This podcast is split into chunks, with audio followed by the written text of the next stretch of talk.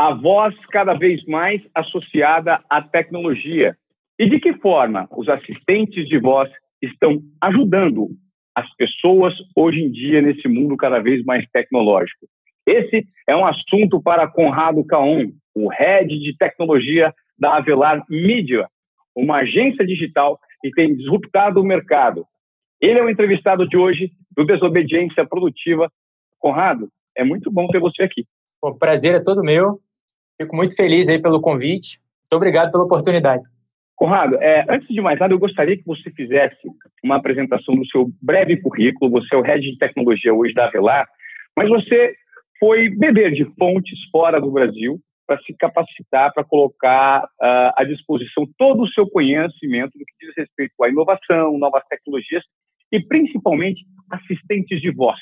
Né? Você se transformou um especialista de assistentes de voz e de que forma as grandes marcas e as empresas podem usá-lo de uma maneira para entregar mais nesse mercado cada vez mais competitivo que nós vivemos hoje em dia.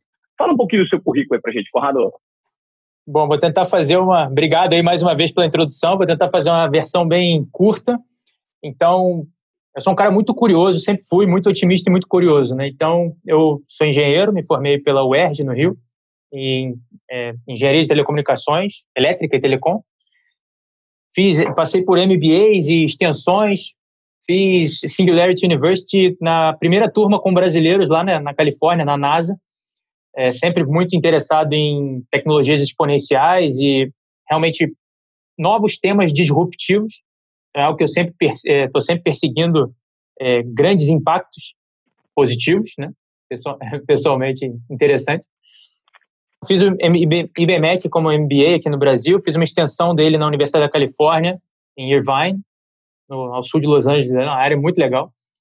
Singularity, e agora no ano passado tive uma, uma experiência interessante em Toulouse, lá na, na, perto da sede da Airbus, na França, que é um polo tecnológico da área de IoT, né, de internet das coisas, que nada mais é do que uma nova fase de evolução da tecnologia que passou por smartphones, e aí veio agora a internet das coisas com 5G, e junto com essa ideia de smart home, smart devices, tem também a questão dos assistentes de voz, que é a aplicação da inteligência artificial justamente no entendimento como uma nova interface entre homem e máquina. E do ponto de vista é, profissional das empresas que eu passei, experiências que eu tive de aplicação de diferentes tecnologias, eu trabalhei com é, tecnologias de marketing massivo, desde a ideia do é, SMS marketing e do mobile marketing. Eu trabalhei em empresas que desenvolviam soluções para as operadoras nessa linha. Trabalhei com as operadoras de celular, então, fui funcionário da Oi, fui funcionário da Vivo, trabalhei atendendo a Claro e a TIM, tanto na, na linha de tecnologias de marketing, como também em grandes empresas de tecnologia que fornecem as redes e os terminais. Então, eu trabalhei na Ericsson, que é uma é líder de mercado, junto com a Huawei, trabalhei com a Huawei anos depois. É, na Huawei eu fiquei quase quatro anos trabalhando, atendendo TIM e Embratel, claro, uma série de clientes com N tecnologias diferentes desde fibra ótica até os celulares, até os modems 3G na época, até roteadores, né, terarouters e roteadores de grande capacidade industrial, basicamente. Então, passei por N tecnologias e algumas evoluções tecnológicas que foram bem interessantes. E agora mais uma te é, evolução tecnológica muito interessante, que é essa migração para uma nova interface. Então, se você fizer uma alusão com interfaces que foram implantadas no passado e que fizeram grande diferença, você imagina da interface gráfica de programação vindo para o mouse, ou seja, com o mouse a interação homem-máquina evoluiu bastante. Depois com os, os smartphones e as telas, é, telas é, capacitivas, depois telas indutivas, etc., a interface homem-máquina com o touch na tela evoluiu mais uma vez. E agora com a, a evolução das, dos algoritmos e das é, interfaces de voz, né, o ASR, que é reconhecimento da fala e a transição dele para comandos e para entendimentos que as máquinas podem ter, é uma nova fase dessa evolução das interfaces homem-máquina e que é gigante, é genial e, e tem um potencial monstruoso para N categorias, inclusive para as categorias de posicionamento de marca e, e também de empresas nesse novo ambiente, que gera uma série de oportunidades de entregar mais, como você falou, de gerar mais valor, de ser de uma forma agregadora, de trazer novos resultados e novas formas de se comunicar com seus clientes e de extrair valor dos seus serviços, né? ou seja, agregar mais. Qual é o nível que você acredita, assim, é, no seu ponto de vista, o nível de desenvolvimento dos assistentes de voz no Brasil hoje? A gente sabe que a tecnologia ela existe, mas no que diz respeito à, à população que é adotada, os brasileiros usam o assistente de voz hoje? Já faz parte do dia a dia da nossa população ou ainda não, perto do que é reproduzido lá fora? É um ótimo ponto. A gente tem tido resultados interessantes inclusive com os depoimentos de quem está vendo os números dentro das plataformas. Né? Então, as plataformas principais aqui no Brasil dos assistentes são a Amazon com a Alexa e o Google com o Google Assistant. Né?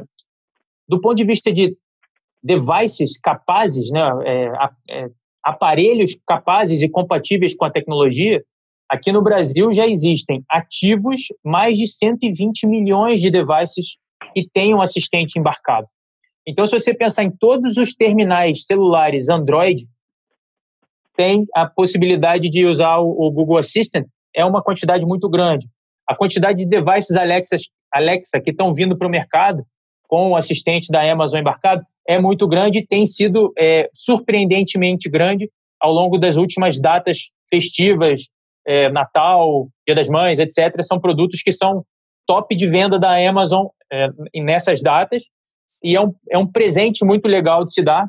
E essa, essa, essas ondas de adoção das, dos devices de smart speaker, eles são muito grandes e são espelhadas em algo que vem acontecendo nos últimos cinco anos em grande escala nos, é, nos países desenvolvidos. Né? Então, você olha Europa Estados Unidos, tem uma penetração muito grande, chegando já a mais de 50% dos lares com pelo menos um device. Só que a média de devices smart speakers nas casas é de 2,3 pelo último número que eu li na semana retrasada, que saiu um relatório novo. Ou seja, é, é, uma, é uma nova onda de tecnologia e um ponto interessante é que a tecnologia dos smart speakers é a tecnologia com o crescimento mais rápido na história. o tempo de adoção de, uma, de um novo tipo de é, consumer technology, né, de tecnologia para o consumidor final, é, é medido em tempo até a adoção de 50% dos lares. Então, essa pesquisa comparativa é feita nos Estados Unidos e o, o, a tecnologia mais rápida, desde TV, rádio, é, TV a cores, etc., foi a dos smart speakers até então, que demorou oito anos, oito, anos e meio para chegar a 50% dos lares, e os smart speakers chegaram a 50% dos lares em menos de, quatro, é, menos de cinco anos, quatro anos e meio mais ou menos. Ou seja, é a tecnologia com crescimento mais rápido da história. E isso é fato lá fora. Mas você tinha perguntado um pouquinho mais aqui para o Brasil, para a região aqui. Perfeito. Aqui no Brasil tem uns dados interessantes que, é, por mais que a previsão tinha sido que o, o Brasil fosse entre o, entre o 12 e o 16 países do mundo em evolução é, em relação à adoção dos smart speakers, hoje o Brasil já é o terceiro no mundo, né? então está muito bem ranqueado. Em termos de uso de voz como interação, é, é algo, excluindo aí a telefonia, né? ou seja, o uso de voz na interação homem-máquina. Isso é algo que também é muito surpreendente. Aqui no Brasil, os exemplos mais é, básicos dessa comparação, mais tangíveis é, externamente, inclusive, são o uso de, é, uso de voz, de mensagens de voz pelas plataformas de comunicação como o WhatsApp, como outras é, é, mensagerias, né? E o uso de voz é muito grande aqui no Brasil. Mais de 60% dos usuários de smartphones já usaram a voz para mandar alguma mensagem, é, não como chamada de voz, assim como mensagem de voz. E mais de 90% das, é, dos usuários já fizeram busca por voz. E outro dado interessante é que cerca de 50%, aí tem dados que dizem entre 35% e 40% e outros que dizem 50%, dependendo da fonte da, da pesquisa, mas que 50% das buscas no Google são feitas através da voz.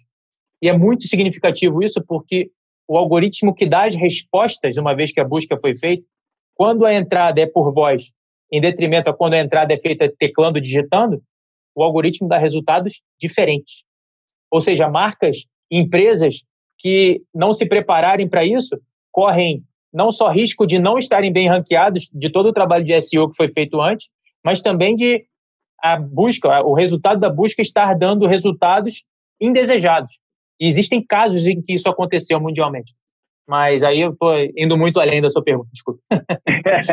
eu gosto desse nível de aprofundamento, Conrado. Você tem muito dado, muito conhecimento, e isso é importantíssimo para a audiência aqui do Obediência Produtiva. A grosso modo, o que você está dizendo é que num, num curto espaço de tempo, não curto, médio espaço de tempo, o mundo vai ser pautado por assistentes de voz. Eu digo o seguinte: vai chegar um momento que daqui a um tempo você não vai chegar na sua casa. Hoje já existe, né? Por favor, uh, uh, Alexa, ligue a luz, ligue minha televisão, feche a janela, uh, ligue o meu fogão. Isso vai acontecendo. Já acontece em algumas situações. Isso já acontece e é mais simples ainda do que você falou, porque esse é um conceito bem interessante. Você citou aí cinco ou seis comandos diferentes. E o grande lance é como que a tecnologia traz facilidade e te ajuda na sua vida. Então, esses seis comandos que você falou, teoricamente, você todo dia teria que fazer seis comandos. E aí vem o conceito de rotinas. As assistentes já têm algo embutido, que é o conceito chamado de rotina, em que você, com uma vez só, uma programação que é feita muito, de uma forma muito simples, você encadeia várias tarefas, várias atividades com um comando só. Por exemplo, você falou no case, no use case, que, uh, o cenário de uso que você está chegando em casa quer que, a, que feche a cortina, liga a televisão, acenda o ar-condicionado, não sei o quê. Essa, esse encadeamento de tarefas é algo que assistente já tem nativo, que é o, é o conceito de rotina. E a rotina você seta 3, 4, 5, N tarefas e com base em um comando, todas essas tarefas são realizadas automaticamente. Então, inclusive tem case aqui no Brasil mesmo de integração de smart home com, com outras é, rotinas dentro das assistentes, seja o Google Assistant, seja a Amazon Alexa, seja a Bixby da Samsung, em que você fala um comando, por exemplo, cheguei em casa, assistente, cheguei em casa, seja o Google Home, seja Alexa, cheguei em casa. E quando você chega em casa e está na faixa de horário que é para ser, ele já vai fechar a cortina, ligar a televisão, tocar o seu Netflix, seu Amazon Prime, o seu. Bom, tem que falar todos aqui, senão o pessoal vai ficar bravo né, dos streams. É, tocar o seu streaming preferido, né? E ligar a cafeteira e coisas assim. E da mesma forma, por exemplo, de manhã cedo, você quer ter uma rotina, você quer, Alexa, bom dia. Opa, a minha vai me responder. É, Alexa, bom dia. Ela vai encadear ali várias, vários, é, é, várias tarefas dessas rotinas. E é interessante mencionar algo que não é muito conhecido aqui no Brasil, mas no exterior, no exterior já é muito difundido, que são os flash briefings, que também tem o nome de news briefings na plataforma do Google, né? flash briefings na, na Amazon Alexa e news briefings no Google Assistant. Que é o quê? É mais uma dessas tarefas, mas de consumo passivo de conteúdos curtos e frequentes. Então, um, alguém que tem um podcast, alguém que tenha um conteúdo recorrente, alguém que é formador de opinião, um político, etc., tem vários cases em que você consegue inserir uma pílula de informação sua, como provedor de informação, você mesmo, Ivan, colocado na rotina dos usuários finais. Então, por exemplo, o Conrado em casa, quando ele acorda de manhã, ele fala: Alexa, bom dia.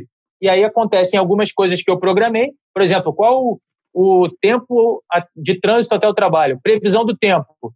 É, aciona, sei lá, liga a televisão e toca o flash briefing do Ivan.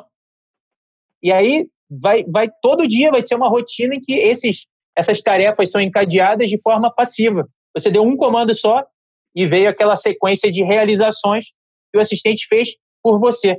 E a ideia é gerar comodidade, gerar facilidade, dar menos trabalho para o ser humano. E isso o assistente já faz hoje. Não é futuro, é agora. Já está rolando isso. Já está rolando. Isso é interessante porque as pessoas, apesar de terem conhecimento, de repente, da Siri, no iPhone, é, da Alexa, é, do Google Assistant, as pessoas não sabem quais são as possibilidades de utilização e o nível de profundidade de tarefas que esses assistentes podem atender. Você sabe que eu assisti recentemente uma série na HBO chamada Years and Years? Eles fazem o tempo inteiro uma comunicação, não sei se você chegou a ver essa série, eles fazem o tempo inteiro essa comunicação com o assistente de voz que coloca todo mundo em cadeia e todas as tarefas são executadas por esse assistente de voz. Agora, do ponto de vista de evolução, Conrado, a gente está tá num processo ainda que tem uma larga escala de evolução no que diz respeito a vários outros assistentes no nosso ambiente. É, eu desenvolvimento é ótima... eu digo assim, ó, eu digo assim, carro, por exemplo, vai ter um dia que eu vou chegar no meu carro e falar assim, é, meu carro, me leve para tal lugar. No, ah, você vai querer a rota mais curta ou mais longa? Você vai querer trânsito ou não vai? Você acha que isso está perto de acontecer?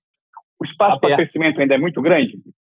Está perto. Tem, de novo, é, uma, é, uma, é um ramo de tecnologia que é muito grande. Quando você fala de interface, está falando de toda a computação mundial. Sim, é muito grande e está muito próximo. Então, essa, especificamente, você falou sobre carro. Os grandes vertentes, os grandes verticais de uso e de adoção dos assistentes são justamente quando você está fazendo algo em paralelo, é o multitasking. E quando você fala de direção, volante, carro, guiar e tal, geralmente a pessoa né, tem que estar tá focado na direção, o motorista. Então, o comando de voz, uma vez que ele não possibilita ele não ter que tocar, não ter que olhar, não ter que fazer outras coisas, é muito propício. Então, o uso de tecnologia de voz, de assistente de voz e reconhecimento da voz no carro é um dos grandes use cases e é algo que grandes empresas estão se posicionando forte. Então, tem projetos grandes aí da BMW, da Mercedes, da Audi, da Volkswagen, da Chevrolet, da GM e da Fiat com comandos de voz. Né? Tem empresas grandes lá fora que estão desenvolvendo isso e que estão adaptando isso para cada diferente é, é, device interna dos carros para poder é, ter uma integração coesa. Isso é algo muito grande, é um, é um mercado bilionário hoje já. Né? Eu até eu no meu último no meu no meu último podcast, na última edição, eu cheguei a levantar alguns dados da Nuance, que fez um spin-off para uma outra empresa chamada Serens. Cara, eles já entregaram 280 milhões de carros com assistente de voz. 280 é milhões de carros com assistente de voz. No, no ano de 2019 foram 48 milhões. Só que agregando todos os anos anteriores, o, o número que eu tinha era 280 milhões. Vou até confirmar aqui. Eu fiz umas anotações. É, eu acho que é por aí mesmo. Deixa eu ver. Eu anotei aqui. Ô, ô Conrado, mas é, o ponto de vista é o seguinte: você tem um carro com assistente de voz, mas ele não necessariamente vai ser comand todo comandado por voz. Ainda existe uma distância muito grande para que os comandos que você dê sejam todos por voz. Eu, eu, não coloco a mão no volante, eu quero que o carro dirija para então, mim. E existe. Bom, aí tem, tem, tem uma seara interessante. Eu tive a oportunidade de conhecer algumas empresas lá em Toulouse mesmo, como a Easy Mile, que não tem volante. O carro não tem volante. Não tem. E quanto à definição de onde para onde, e, o, e, os use cases, né, que eles usam isso em campos fechados, tem, tem limitações até regulatórias de legislação, mas já é possível hoje você ter um carro, um meio de locomoção que você não toca nele. Você só fala para onde você vai e acabou. E vai. Entendeu? Isso é a realidade hoje. Eu conheço o pessoal da Eximai, eu tenho até um chileno que é camarada meu que eu conheci lá e tal. Isso é realidade hoje. Não, você está falando, ah, vai ser muito distante. Isso já é possível hoje. Tem toda uma barreira regulatória, né, jurídica, etc., de aprovação, Fala com a Anfávia aqui no Brasil para liberar isso. Eles vão estudar bastante e estão certos. Né? Tem que tem muitos limiares de decisão. Né? A, a, questão de direção autônoma é, é uma outra vertical gigante. O comando de voz para direção autônoma é totalmente possível, não tem nenhuma restrição. É, a direção autônoma, a gente pode fazer uma vertical só disso, eu entendo um pouquinho. Tem cinco níveis de direção autônoma. Né? E esses níveis, nível 1, 2, 3, 4, 5, eles evoluem do 1 em que você é o piloto sozinho, não tem nenhuma interação é, computacional, e o nível 5 é que você não tem nenhuma, nenhum comando. Né? O nível 4, o nível 3,5, eles têm até o 3,5, tem o volante, mas você não precisa usar. Mas se você quiser, você pode pegar o volante de forma emergencial. É, ou seja, tem níveis intermediários de definição de direção autônoma, e isso é uma vertical gigante, é um mundo é lindo, que eu adoro esse, esse mercado. Mas falando especificamente de voz, você controlar é, puramente com o carro o seu, o seu, com a voz o seu deslocamento, é totalmente possível e não está muito longe.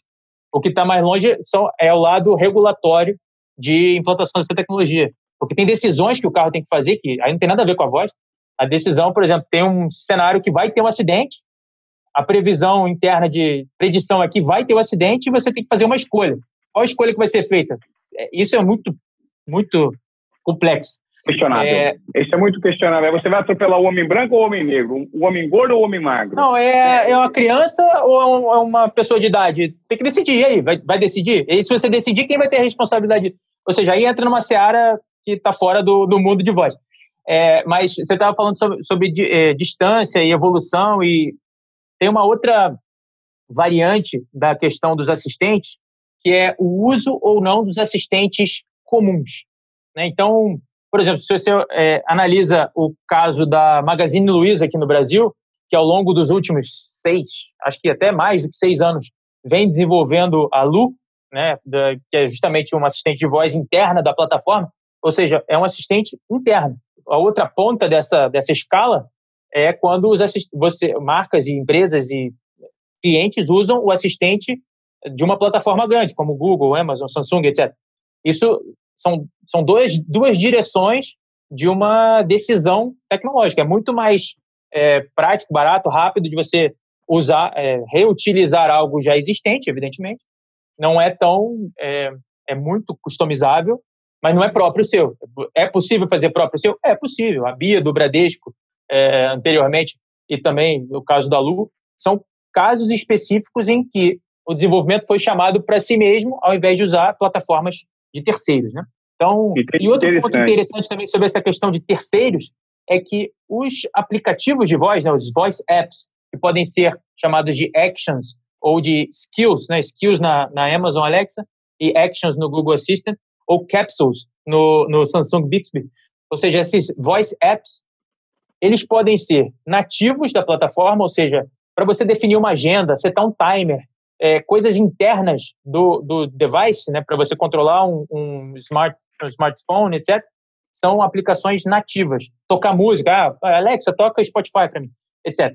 Isso são aplicações nativas. Né? No caso do Spotify, até pode ser do, do Spotify, mas o que eu estou falando é, sobre a diferenciação entre voice apps nativos, né? por exemplo, Alexa, seta um timer de 15 minutos para eu controlar meu fogão. Pronto, isso é um app nativo.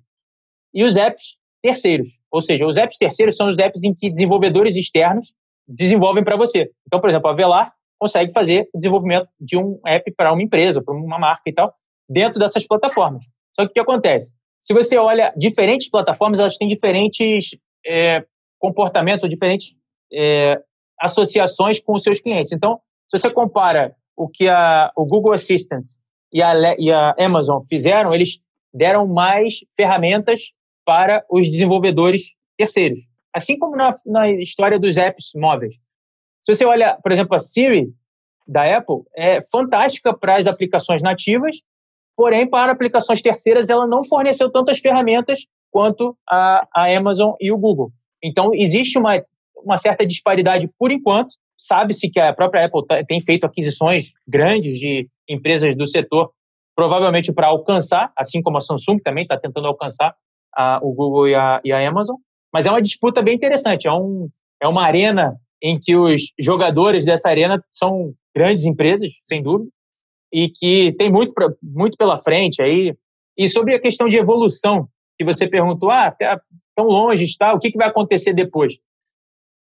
Se fala também uma teoria que uma, a, a ideia dos assistentes atualmente é ainda uma fase de transição, em que a nova fase vai ser de integração de é, realidade aumentada e augmented reality, né, chama AR, AR, com óculos e com visores e coisas do tipo em que também o comando de voz é fundamental. Você não vai andar com o teclado para lá e para cá, sendo que a tua computação está na sua visão integrada. Então, o comando de voz se torna ainda mais importante nessas novas evoluções de, de computação e da interface homem-máquina. Vou interromper um pouquinho esse assunto para chamar você que está ouvindo o Desobediência Produtiva para um episódio que eu já gravei e que fala sobre o tema startups. É um tema super em alta. E se você quiser entender um pouco mais sobre esse assunto, ouça o podcast com o João Kepler, um cara que está à frente da Bossa Nova Investimentos, que é um fundo de venture capital que só investe em startups hoje em dia. Gente que está mudando o mercado. Certamente vai gerar um valor bacana e você vai passar a entender mais quais são os estágios das startups hoje em dia. Está feito o convite. Super interessante essa explicação que você me deu agora. E pela primeira vez eu ouvi recentemente o termo é, inteligência artificial emocional. As pessoas estão cada vez mais empresas têm um desafio ao colocarem um assistente de voz para poupar a mão de obra humana para tarefas que requerem mais criatividade e elaboração de um, de um raciocínio lógico. É, isso é uma tendência, a gente sabe. É, você acredita que a inteligência artificial e essa adequação para que a pessoa se sinta cada vez mais presente, mais entregue ao interagir com um, uma interface de voz. Isso precisa ser feito. E em que nível de evolução você acredita que isso está, Conrado? Porque muita gente não se sente né, é, feliz ao ser atendida por um robô. Pô, eu estou sendo atendido por um robô, eu não estou tendo o devido valor.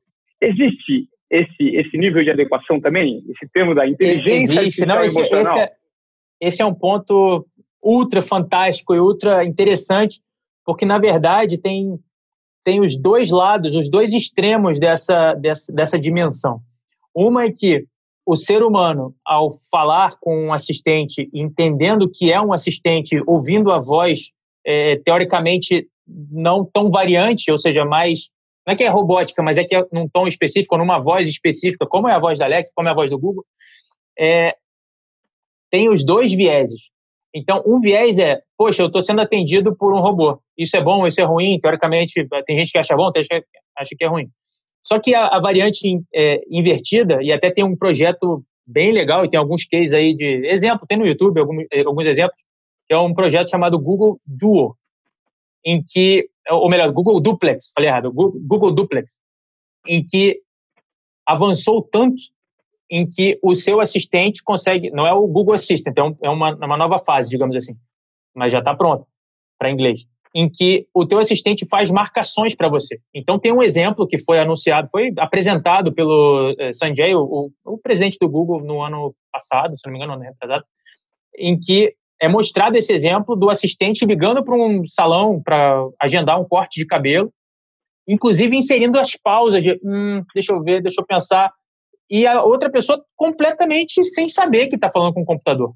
Então, esse é o, é o outro extremo da, dessa dimensão, outra ponta dessa dimensão, em que o quão ético, ou quão adaptável, ou quão aceitável é que a, a voz do assistente seja tão humana a ponto do humano não reconhecer. Isso tem a ver até com a regra de Turing, de, a, a, que é um matemático, tem aquele filme da, é, da quebra da máquina de Turing, que é, é de criptografia, em que a, a inteligência artificial, ela, o limite dela, ou a fronteira dela é quando um ser humano não consegue identificar que é uma, que é uma inteligência artificial do outro lado. Sinceramente, isso já está ultrapassado. Ou seja, já é possível ultrapassar esse cenário, só que aí tem uma, uma fronteira ético-moral que tem que ser analisada por pessoas muito mais capazes que a gente, que divide esse mundo. Poxa, temos que adotar isso de uma forma generalizada ou não? Temos que manter essa diferenciação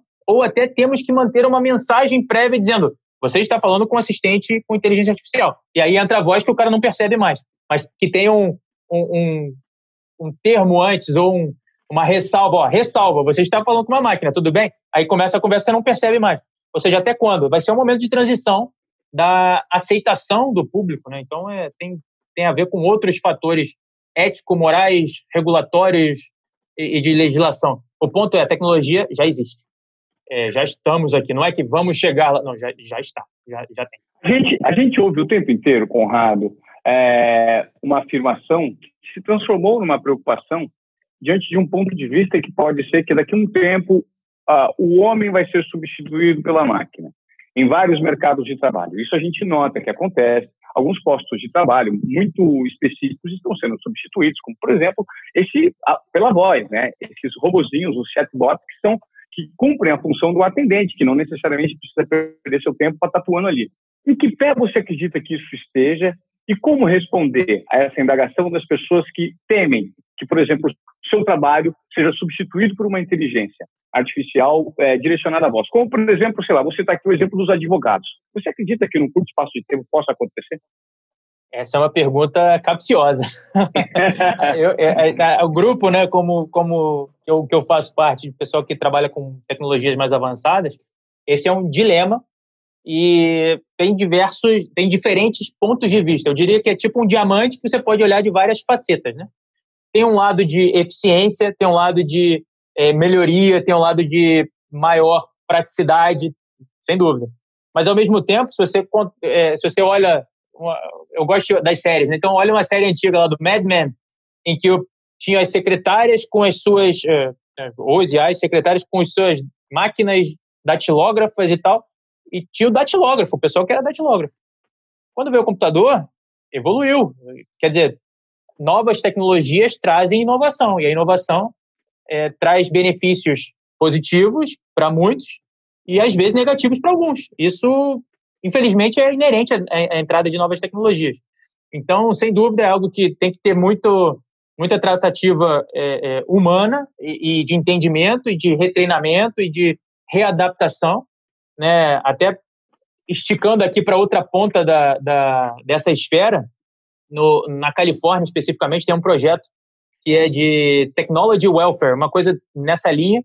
Eu, eu vi um post do Elon Musk, da Tesla, em que ele não não é contrário, né? não é que ele defende, mas é que ele não é contrário a, a uma ideia de um welfare tecnológico. Tem a ver, é parecido com Bolsa Família, tecnológico, em que as empresas que se destacaram demais em tecnologia meio que bancam a galera que teve impactos negativos quanto a isso, como o pessoal que era profissional datilógrafo e depois não precisava mais disso. Então, quer dizer, tem evoluções e tem diferentes formas de tratar, mas é um tema, sem dúvida, polêmico e capcioso. É uma, é uma, é uma maneira de. É, é uma compensação, na verdade. Né? A partir do momento que você corta um posto de trabalho, você dá uma compensação, de repente, do ponto de vista financeiro, social, para que essa mão de obra que foi vítima daquele efeito gerado positivo, dizer, ela, ela foi vítima do efeito negativo gerado, você faz uma compensação. Que interessante esse ponto de vista, cara. Ou seja, é, é quanto é um... maior. Ah, quanto maior é uma teoria bem... de algumas companhias, maior a compensação do ponto de vista humano, né? é um ideal, né? Tem gente que, que gosta de ideais absolutos e é uma, uma vertente. É, nem é um projeto tão conhecido, porque tem muita gente que não, não quer muito evoluir nisso. Mas é algo que é justamente no outro extremo desse, dessa dimensão quanto ao impacto humano da evolução e da implantação de novas tecnologias. É algo que também é bem filosófico, assim, tem muito, muito pano, dá muito pano para manga, né? Dá para conversar muito sobre isso. Muito. Conrado, eu queria que agora você falasse um pouquinho do ponto de vista do desenvolvimento dos devices de voz no que diz respeito às, às e principalmente da habilidade da voz no que diz respeito às marcas. Como as marcas podem é, explorar né, esses assistentes usando a voz e que de repente ainda não existe nada no mercado. Eu noto que, por exemplo, maquininha de pagar, você ainda não pode usar a voz. Né? Você acredita que num curto espaço de tempo isso vai existir? Eu vou poder pagar uma conta só usando a minha voz, num restaurante, de repente num delivery que eu vou receber, enfim. Ótimo ponto. Bom, de novo, é algo que a gente está é, é, se posicionando no mercado também tem muito a ver com isso. Né? Existem soluções que são mais próximas e soluções que dependem de outras definições da, da, do cenário tecnológico nacional. Né? Soluções que são iminentes, prontas, já nesse momento já dá para fazer, são posicionamentos das marcas e empresas com os seus próprios skills e actions e capsules, ou seja, seus voice apps, ou seja, desenvolvimento de voice apps customizados para o negócio de cada empresa através dessa nova interface de voz. Isso é muito possível e, inclusive, no, na, no meu podcast lá, eu, eu tento trazer sempre exemplos práticos em demonstração. Então, eu demonstro diferentes indústrias americanas e como eles se posicionaram e qual, e qual o resultado que isso tem de entrega de serviços para os clientes finais. Deixa eu só Outra fazer uma pausa vertente... no seu raciocínio. Só fazer um, um, um, Eu não te apresentei. Você também tem um podcast sensacional. Eu ouvi apenas o primeiro episódio do Voice Playbook que está debaixo da aba do CMO Playbook, né, que é tocado pelo Rafa Velar. Aliás, o Rafa Velar, que é parceiro do Conrado, lá na Velar Mídia, já nos deu uma entrevista aqui nos Obediência Produtiva. Se você Foi. não ouviu, vá ali na nossa barra de rolagens do nosso podcast e ouça o bate-papo que eu tive com o Rafa Velar. Sensacional. E o Conrado Caon também tem um podcast, que é o Voice Playbook, que ele explica tudo sobre esse universo da voz, que os assistentes de voz estão disruptando o mundo de uma maneira super interessante. Ele fala nesse podcast, eu tive a oportunidade, então fica minha recomendação aqui para ouvirem o Voice Playbook em todas as plataformas de áudio. Desculpa, cortei seu raciocínio. Não, excelente, um obrigado aí pela referência. Eu, eu ouvi o seu podcast com o Rafa e é muito legal, realmente. Eu já te conheci desde lá, então É, e legal. o podcast é algo muito interessante e muito legal, justamente por usar o áudio e usar o benefício do áudio na questão de multitarefa. Então, o podcast permite você, enquanto está fazendo outras coisas, ter aquela assimilação de conteúdo. Então, é, é um dos benefícios da voz no fluxo de entrada, ou seja, a voz quando está entrando, ele permite você ser multitask, porque ele é, usa menos da capacidade cerebral. E no lado de, de no sentido de saída, ou seja, quando você está falando, você consegue falar cerca de 150 palavras em média falando, ao passo que você consegue escrever num tecladinho cerca de 25 palavras por minuto. Ou seja, tem uma, uma variância muito grande que você consegue falar muito mais em voz do que digitar, evidentemente. Então, isso facilita muito no output do áudio é, humano, né, saindo do, do cérebro. Mas, voltando ali na, nas formas e frentes em que as empresas e marcas podem se posicionar, primeiramente eu falei do Voice App. Esse Voice App tem várias formas. Então, vou até falar de outras formas dos Voice Apps, mas antes disso, além do Voice App, tem a ideia do Flash Briefing, que eu coloquei é, anteriormente aí rapidamente, que é o quê? É, é um mini podcast de grande frequência, pode ser diário, pode ser três vezes por dia, pode ser dias úteis, por exemplo. Então, ele começou mais voltado para a indústria de notícias, né, os grandes veículos de mídia, é, e hoje aqui no Brasil, inclusive, tem vários flash briefings de diferentes é, é, provedores de informação, então, Folha, Globo, UOL, etc. Só que não apenas isso, também influenciadores, formadores de opinião, é, digamos, o síndico do prédio. Ele pode ter um flash briefing que entra na rotina das pessoas. Um gerenciador de comunidade, é um político e assim por diante. Ou seja, existem N formas e N diferentes é, frentes ou N diferentes setores que podem se beneficiar com a ideia dos flash briefings e a ideia dos flash briefings inserido nas rotinas das pessoas e seus assistentes. Então, flash briefing é outra forma de atuação, além dos voice apps. Tá, deixa eu, fazer. Forma... eu quero, eu quero, eu tenho uma, uma questão aqui, de repente isso surge um questionamento da nossa audiência. Como eu posso, por exemplo, montar o meu flash briefing? Perfeito. Então, a ideia é, primeiro você tem que saber, é, idealmente, existem algumas re recomendações. Que o flash briefing tem que ser bem leve, bem rápido, coisa de menos de três minutos. O número-chave, a duração-chave é três minutos. Não pode passar, tem que tentar não passar disso. Quando você começa a passar disso, aumentam as taxas de é, abandono, cancelamento, etc. Então, tem que ser leve, tem que ser curto e tem que ser frequente e, de, e, óbvio, de preferência, ter que ter informações que agreguem para aquele público, aquele nicho de público que se interessa no seu conteúdo. Então, é parecido com a ideia do podcast, só que ele é mais frequente. Então, tem muitos podcasters americanos. Manchetinha, manchetinha. É parecido com manchetinha, só que ele tem um consumo passivo recorrente. Isso é, o recorrente é fundamental. Que entrando na rotina, ele vem todo dia. E vem de uma forma leve, vem de uma forma é, que não demanda você correr atrás. É passivo. Entendeu? Isso é, é, fundamental. É muito usado por podcasters para anunciar sobre os novos é, episódios. Ó, oh, gravamos essa semana para tal coisa, e aconteceu isso. E aí, a cada dia, você vai atualizando então, aquela informação.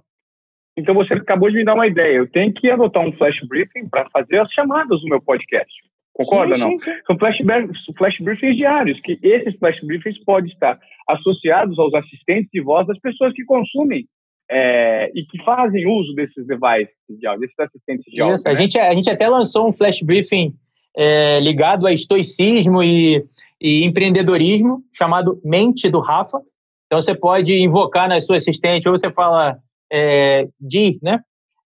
Abra a mente do Rafa, ou abrir a mente do Rafa, ou quero ouvir a mente do Rafa, quero ouvir as notícias da mente do Rafa. E aí todo dia tem snippets de informação baseados no estoicismo lá do, da época do, Marcos Aurélio, é pô, bem legal, bem interessante mesmo. Esse é outro ponto. Existe uma escassez de conteúdo local aqui em português, porque é algo relativamente novo. Então, isso é uma oportunidade, porque quando você está. É aquela história de beber água limpa, né? Então, está um oceano azul no mundo de voz aqui no Brasil. Então, se você compara o número de skills e actions é, Brasil contra Estados Unidos, no Brasil você está falando de menos de 1.500 voice apps. Nos Estados Unidos está falando de 150 mil. Ou seja, é um mundo que está desbravado, que não, não tem nada ainda. Está é, é greenfield, né? totalmente é, terras a, a explorar. É, positivamente, é para gerar valor. É, mas eu estava falando, falei, mencionei primeiro dos voice apps, mencionei dos flash briefings, que não deixa de ser, é como se fosse um tipo de voice app, dependendo da, plataforma, Outro ponto muito importante é a questão do voice SEO, ou seja, o SEO normal de internet é o Search Engine Optimization, ok? Você fazer adaptações no seu site para que ele ranqueie melhor nas buscas pelo Google ou por qualquer outra ferramenta de, de busca. Mas, além disso, os, os resultados que vêm quando a busca é feita por voz, e hoje muitas buscas são feitas por voz, em algumas é, bases de informação mais de 50%, em outras 45%. O ponto é, existem muitas buscas sendo feitas por voz e o algoritmo funciona diferente. Então, o Voice SEO é, um, é uma adaptação necessária, é um serviço que a gente presta, inclusive, mas o ponto é, é algo, é mais uma forma que as empresas e marcas e lojas e comércios, etc., têm que se posicionar e têm que se interessar quanto a isso, da importância. Porque não só é uma oportunidade para se destacar, mas também é para ser uma aversão ao risco de não se posicionar. Então, se você não se posiciona, você está ficando para trás. E outro ponto interessante é que quando vem as respostas numa página do teu laptop, no teu computador, vem lá 10, 15, 50, de acordo com a sua configuração. 50 resultados para aquela sua busca. Na voz, não. Vem poucos. Dependendo da, da, da busca, vem três, dependendo da busca, vem quatro, dependendo, vem um. É como se você estivesse perguntando para o seu amigo qual que é o melhor restaurante aqui do bairro. O cara vai te falar, é tal. Né? Então, o assistente de voz ele te dá uma, uma curadoria mais precisa, ou seja, é mais restrito quanto aos resultados. E aí tem até uma máxima do, do meio, do pessoal que desenvolve voice apps e tal. No voice search, se você não está em primeiro, você está em último.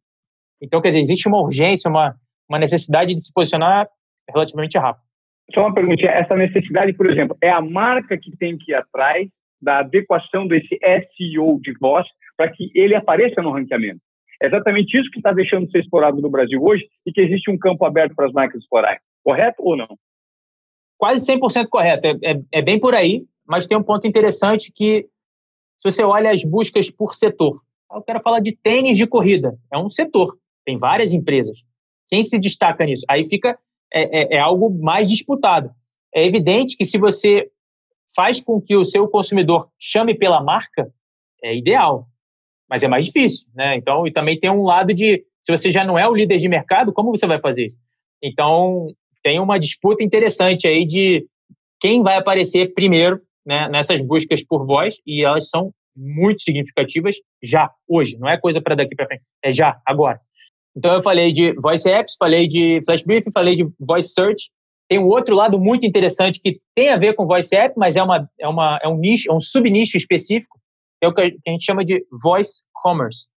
Então, assim como teve o e-commerce, em interações que começam por um aplicativo, pelo você mexe no app ou você entra pelo site, o voice commerce ele ainda é mais prático quando é bem configurado, evidentemente. Então, para você pedir uma pizza, para você pedir o seu, o seu delivery, ou principalmente compras recorrentes, para pedir papel higiênico, etc., são é, formas de consumo que, se você inicia pela voz ou você transita pela voz, ele é menos, gera menos fricção. Então, quando você está falando de uma, uma transação com menos fricção, mais praticidade, mais rapidez e menos incomodação para quem está fazendo, é sucesso. Então, você olha outros, outras frentes aí que geram esse tipo de comodidade, olha o Uber, o Rappi e outros é, apps em geral que geraram comodidade, eles geraram muito valor e são empresas bilionárias hoje em dia. Então, a ideia é a mesma. Um serviço ou uma interface que gere maior praticidade gere menos fricção e gere mais serviço com menos tempo, é sucesso. Então, o Voice Commerce vem aí com força total. A gente está desenvolvendo alguns projetos iniciais aqui e, e, tem algumas, alguns protocolos específicos que os, os assistentes já disponibilizaram para facilitar a transação de back-end, né? a transação por trás do, do cenário, né? o, como é que é, atrás da coxinha, que chama, que é, nos bastidores, que justamente possibilitam e habilitam esse tipo de, de transação proceder com os critérios de segurança, os protocolos e tudo mais para ser algo tranquilo que não gere mais problema, que a ideia é gerar menos problema. Né? Então, é nessa linha. Tem mais um é, subnicho de aplicações, que é algo que a gente tem visto, que é até um pouco novo lá fora, mas que eu acho que tem muito a ver com, com as marcas e empresas aqui no, no Brasil e na América Latina como um todo, que é o que a gente chama de Interactive branded storytelling. Né? Eu, tô, eu vou tentar evitar termo em inglês aqui. É uma história da marca interativa e que tem é, é, contação de história na jogada. Então, é, se você pega a evolução é, do Netflix com o Black Mirror, que é uma série dentro do Netflix de futuros próximos, não muito distantes, e dos impactos na sociedade. Né? Dentro da série Black Mirror tem um, um episódio chamado Bandersnatch. Vou voltar só um ponto para chegar no Bandersnatch. Nas últimas é, duas ou três é, reuniões de anúncio dos resultados do Netflix, o presidente, na terceira delas, olhando para trás, ele falava: Ó, Netflix não tem concorrência, o nosso concorrente é o sono. A gente só perde para o sono.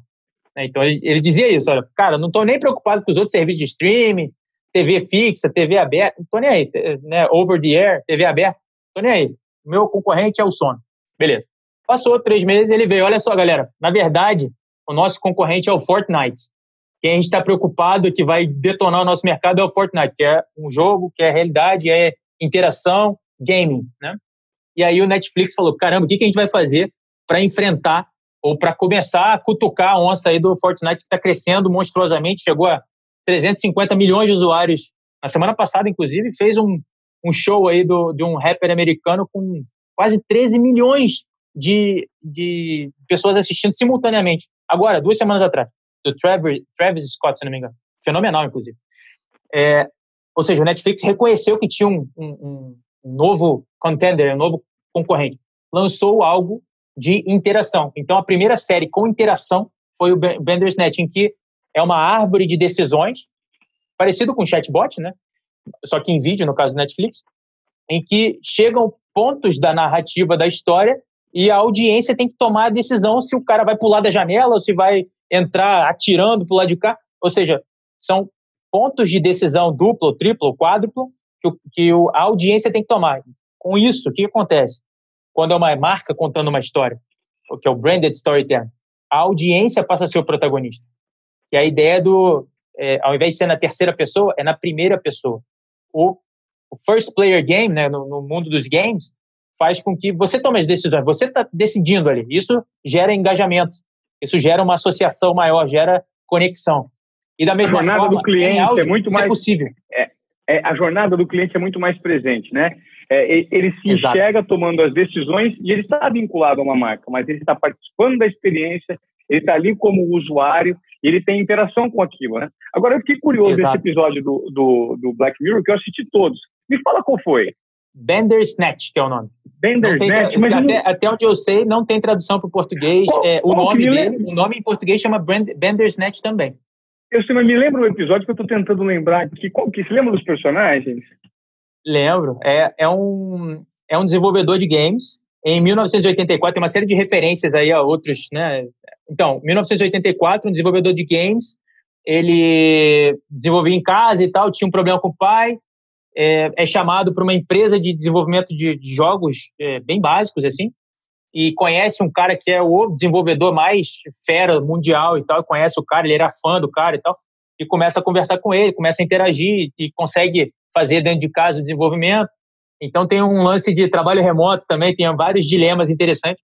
E, e aí ele tem algumas entregas, e o legal é que o storytelling da, a, ou digamos, o roteiro, ele tem 10 finais diferentes, de acordo com as suas decisões ao longo da, da jornada. E tem vários pontos, inclusive, que te levam de volta para o início ou te levam de volta para o meio. Eu até tenho consegui descolar o mapa de, da, das diferentes árvores de decisão e jornadas e tal, consegui achar aí num fórum meio escuso, mas é bem interessante. Eu até coloquei, acho que no link dos meus, do podcast lá que eu mencionei, esse, acho que é o, é episódio 3, se não me engano. É, tá, é bem interessante esse mapa de decisões aí do Bandersnatch. É, pô, se você quiser, você fica oito horas navegando nas diferentes variantes aí de decisão. E isso, mas o lance é, o Netflix fez isso para se posicionar contra o Fortnite. Só que eles gastaram dezenas de milhões de dólares. Você, dono da sua marca ou gestor do, do branding de alguma marca, você pode fazer uma história dessa, não com dezenas de milhões de dólares, sim com é, algo muito mais acessível, né? Durante o nosso podcast, às vezes a gente faz uma pausinha para relembrar episódios recentes que nós gravamos que geraram muito valor e que deram repercussão. E um desses episódios é a dinâmica das mídias sociais, com um jovem chamado Rafa Velar. Sinceramente, foi um dos melhores podcasts que eu gravei, porque o Rafa tem uma maneira muito disruptiva de enxergar o mercado de publicidade, o mercado dos anunciantes. Ele acredita que o áudio e também o conteúdo 100% digital vai reinar daqui em diante. Então, se você quer absorver essas ideias e não ouviu esse podcast ainda, pô, vai lá que tá demais. Dá para você fazer, inclusive, isso no, no, virtual guiado por voz. Você pode fazer hoje. Totalmente. Não, eu tô falando totalmente um... por voz. Eu dei o exemplo é. do Netflix porque é vídeo e, e, aí sim é algo muito custoso, é, porque é um investimento muito grande, mas o que eu estou falando é a adaptação disso ipsiliteris, ou seja, exatamente igual, porém totalmente em áudio. E até tem um critério adicional, que os cenários são montados na mente da pessoa. E, e quando isso é feito, ele gera uma associação ainda maior do que quando você recebe o vídeo inteiro pronto, feito pelo roteirista ou pelo diretor de arte, etc. Você imagina o cenário, então gera um engajamento ainda maior. É, é, é muito interessante. Tem um case que eu até mostro no episódio 2, se não me engano, que é o Cygnus, Codename Cygnus, da Earplay, que é uma empresa que se especializou nisso lá fora. E a gente está já desenhando um primeiro caso aqui para o Brasil, bem, bem legal, vai ser bem interessante.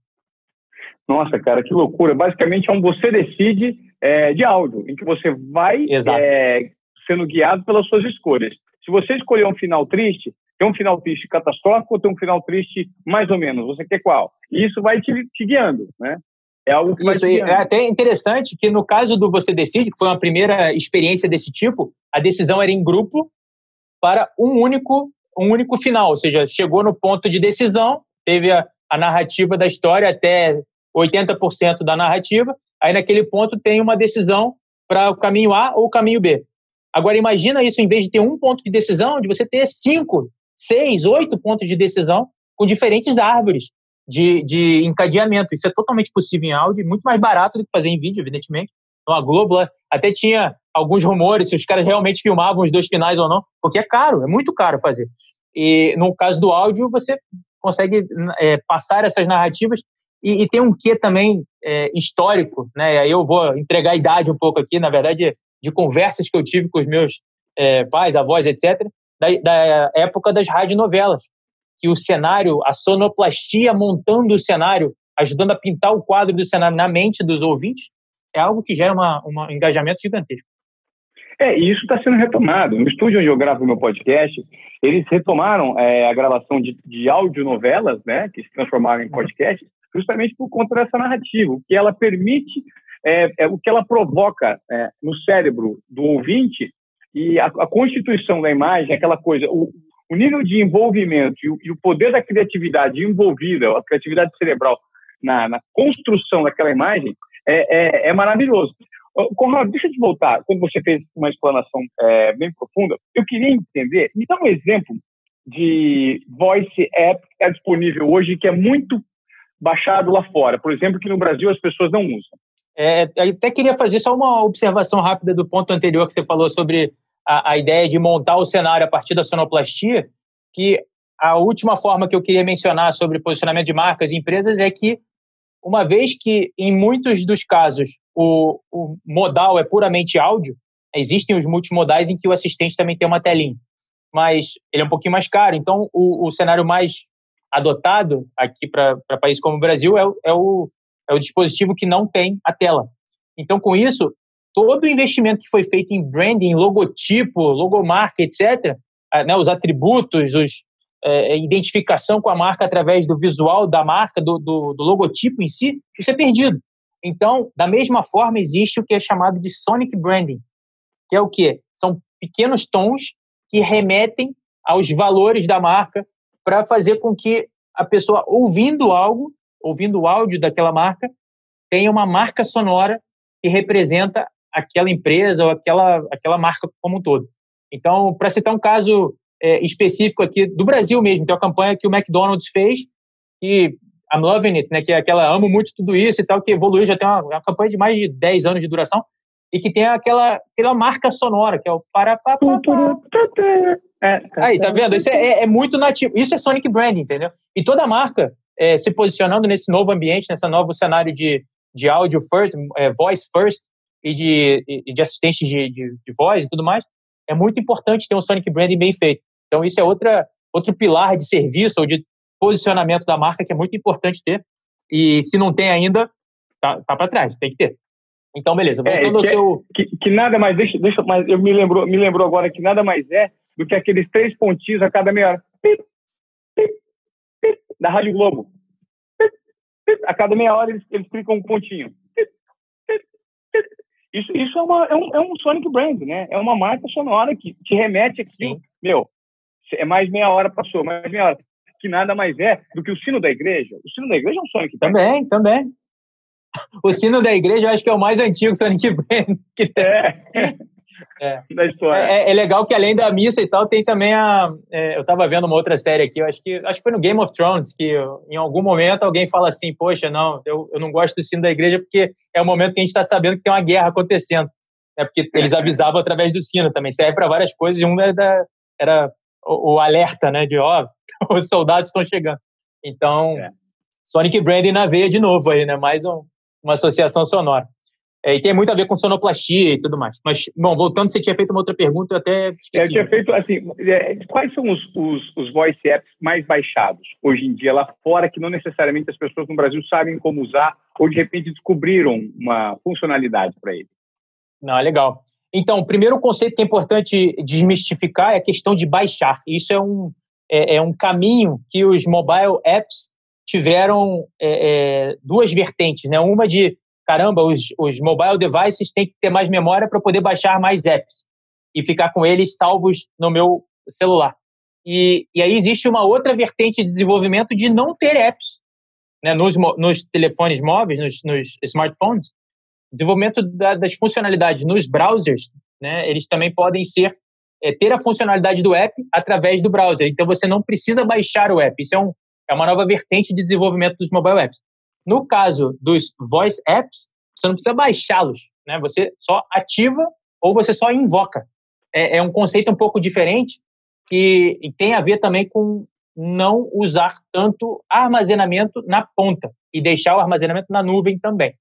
Então tem vertentes diferentes de desenvolvimento, aí é um lado mais técnico de trazer o processamento mais para a borda ou deixar mais na nuvem, mas o ponto aqui especificamente de, de baixar ou não é que os voice apps você só habilita ou simplesmente invoca e não precisa habilitar nada. Então tem, tem um lado aí mais leve ainda que não precisa baixá-los.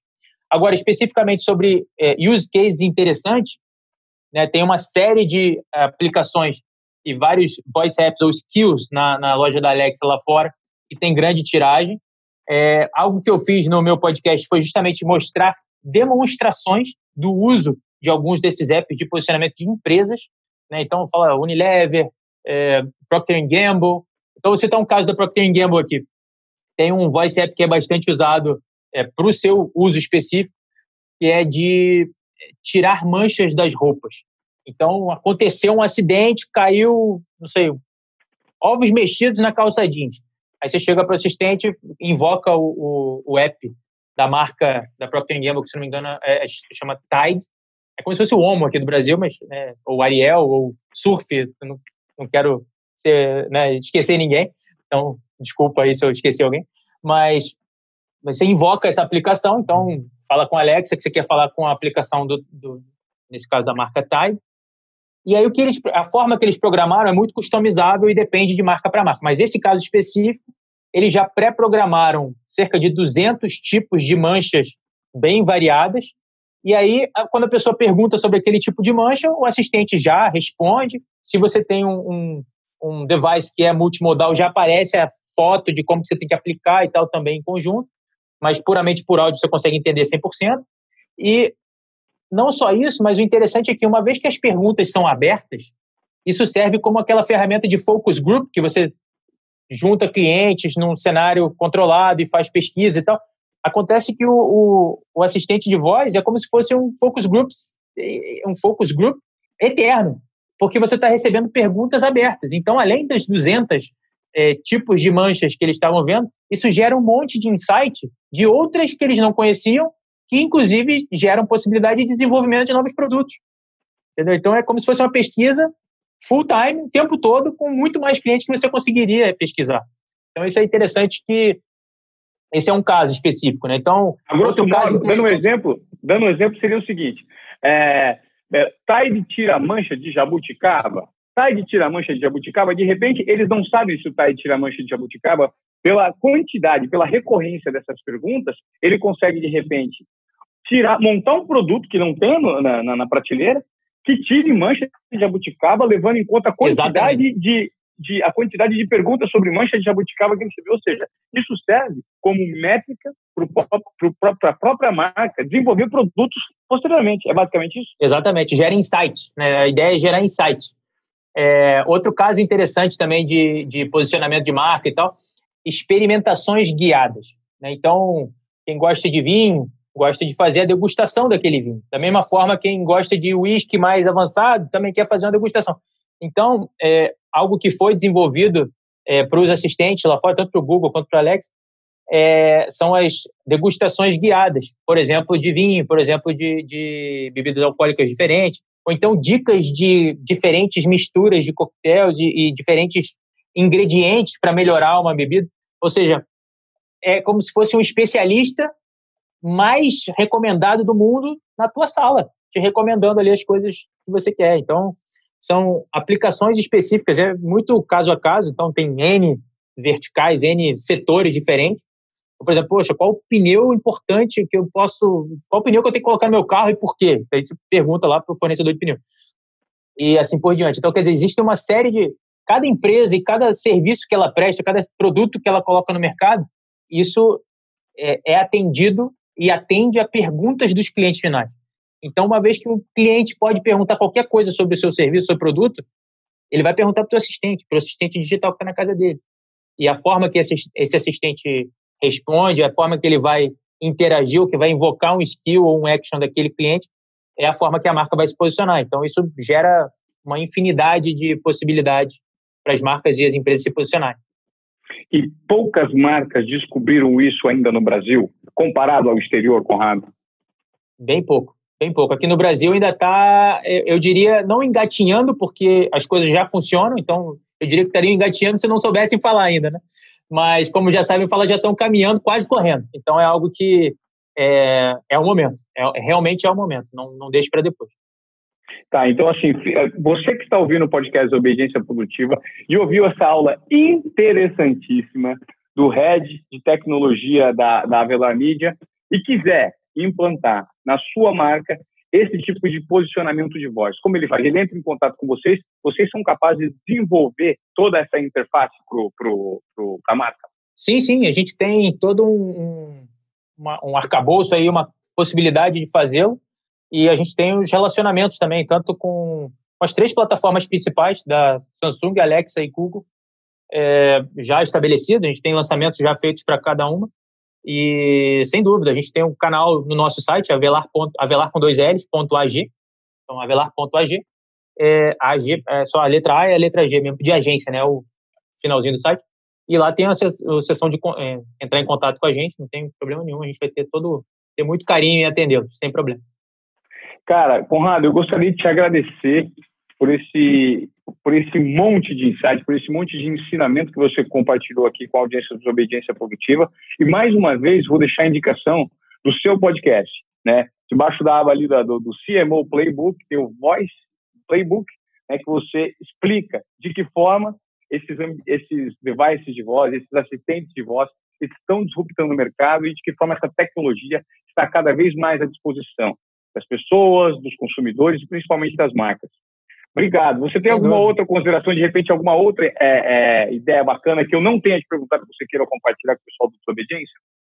Então, eu, eu diria mais um ponto que é interessante, que a gente mencionou muito sobre voz, sobre tecnologia de IoT voltado para voz, né? Existem outras frentes de IoT que a gente também trabalha. Então, quando se fala de AR, VR e outros, né, realidade aumentada, realidade virtual, é, e outras formas de integrar tecno novas tecnologias às suas marcas e positivações específicas. A gente tem algumas outras é, vertentes interessantes nessa área de tecnologia, nessa, nessa área que eu lidero. Então, a área de voz é uma área de, que a gente se interessa muitíssimo que é a nossa prioridade absoluta, mas, sem dúvida, tendo interesse em outras tecnologias, a gente também conhece, também consegue entregar coisas interessantes aí de reconhecimento facial, de é, entrega por drone, VR, interação é, é, tours virtuais em 3D, co coisas assim, a gente também consegue avançar bastante. Então, contem conosco. Obrigado, Conrado, mais uma vez. Gratidão pela sua aula, um grande abraço. E não deixem de ouvir The Voice Playbook com Conrado Caon, um expert e tecnologia da Velar Mídia. Obrigado, Conrado. Obrigado, Ivan. Foi, foi um prazer. Muito obrigado. Grande abraço aí. Tchau, tchau.